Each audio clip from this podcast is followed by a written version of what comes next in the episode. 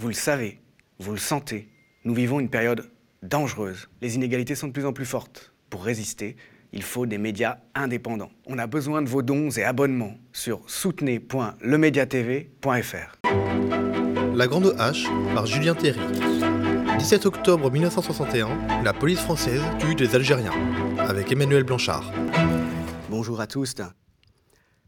La police parisienne a fait ce qu'elle devait faire.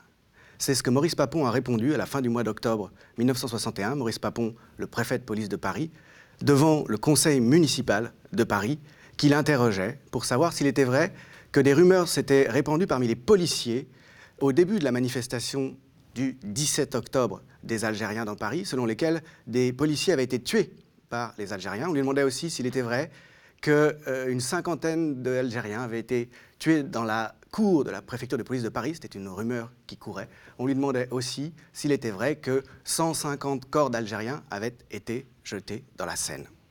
C'était il y a 58 ans, le mardi 17 octobre 1961, à la demande du FLN, des dizaines de milliers, sans doute jusqu'à 30 000 Algériens venus des banlieues de Paris se donnent rendez-vous dans trois points de la capitale, euh, du côté de l'Étoile, du côté euh, du quartier latin et du côté des grands boulevards.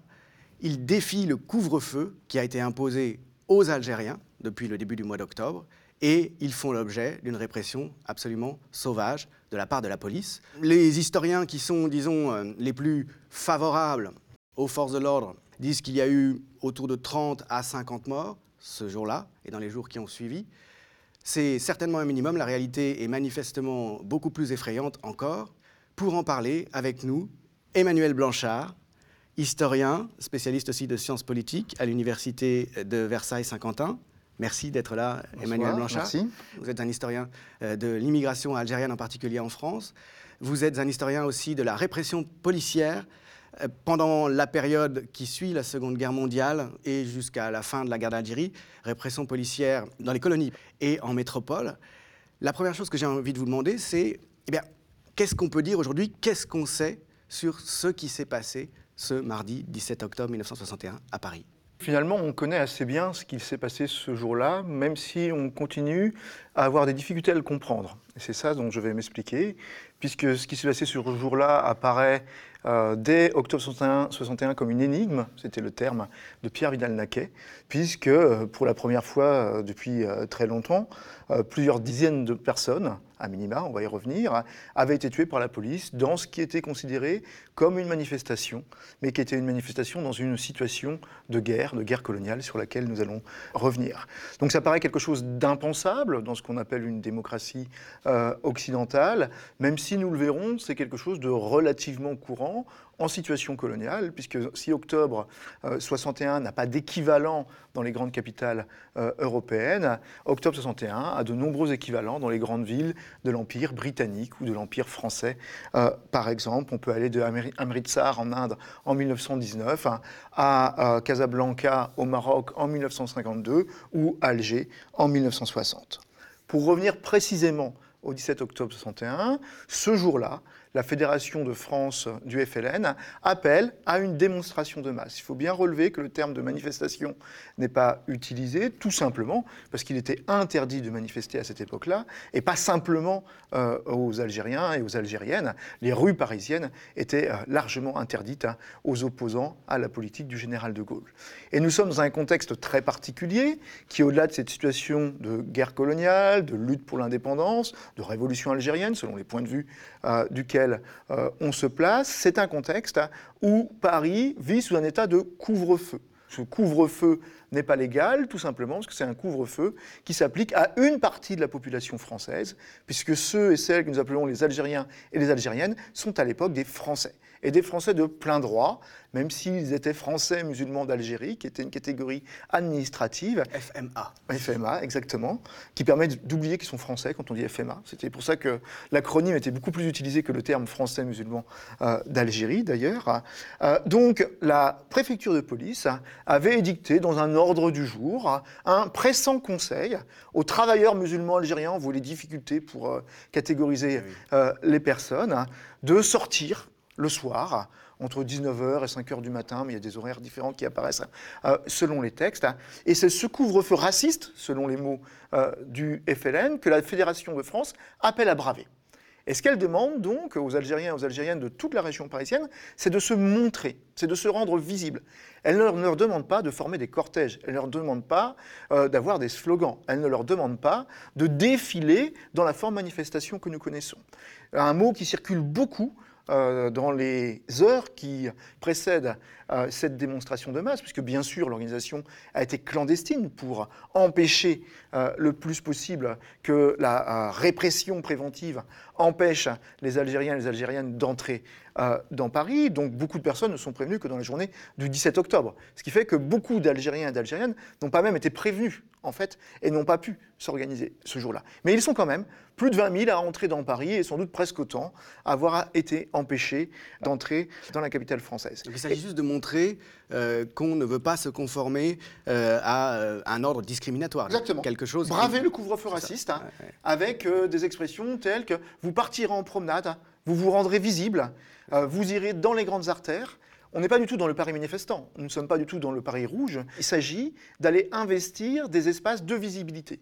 Et ces espaces de visibilité et de centralité, que sont les grands boulevards, que sont la place de l'Étoile, sont des espaces qui sont choisis à la fois pour casser d'une certaine façon la ségrégation, qui n'est pas que policière, mais surtout pour être visible à la presse internationale. Puisqu'il faut bien imaginer que cette démonstration de masse, elle est pensée comme un message, un message à la fois au gouvernement français, lui montrer que le peuple algérien, qui a déjà euh, défilé en faveur du FLN et de l'indépendance algérienne en Algérie en juillet 1961, organisé par le FLN. Il était sorti de façon relativement euh, spontanée en décembre 1960. Et donc il y avait euh, de plus en plus l'idée que le FLN n'était pas un groupe terroriste, comme il était appelé par une grande partie des gouvernants, mais bien euh, une instance, un gouvernement, avec le gouvernement provisoire de la République algérienne, qui avait derrière lui l'ensemble de la population. Et il s'agit de mettre ça en visibilité, mais cette fois dans la capitale du colonisateur.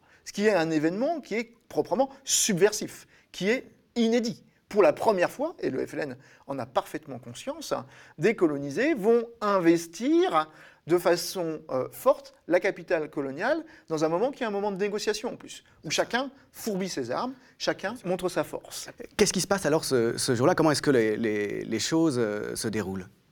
Bah, les choses se déroulent, euh, c'est que dans les meublés, dans les hôtels, dans les bidonvilles, les responsables locaux du FLN passent dans les chambres, passent dans les baraques et font savoir qu'il faut se préparer à sortir le soir que chacun euh, doit euh, s'habiller pour sortir, c'est quelque chose qui est important, parce qu'il s'agit d'afficher euh, une population digne, honorable. En dimanche En, dimanche, effectivement. On s'habille comme pour un dimanche. Les termes sont utilisés, on voit sur les, photographies, parce qu'il y a de nombreuses photographies et films ce jour-là, des hommes encravatés, on va voir aussi des femmes avec des tenues très différentes les unes des autres, mais des tenues qui sont toutes soignées. Et là, il y a un soin particulier qui effectivement est porté à la tenue, avec aussi des consignes très strictes sur le fait qu'il il s'agit d'aller se montrer, qu'il s'agit d'aller se promener, qu'il s'agit de s'afficher, et que donc cette démonstration est forcément pacifique.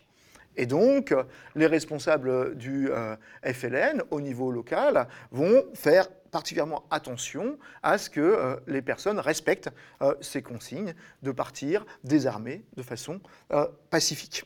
il faut bien avoir en tête hein, que ici, cette volonté, elle est liée au fait justement de l'image que doit renvoyer cette manifestation. Le FLN a organisé cette manifestation parce que s'il sait que la presse française est en partie censurée, s'il sait que la presse française a tendance à suivre le discours de la préfecture de police d'une certaine façon, il sait aussi que Paris, c'est la capitale de la presse internationale.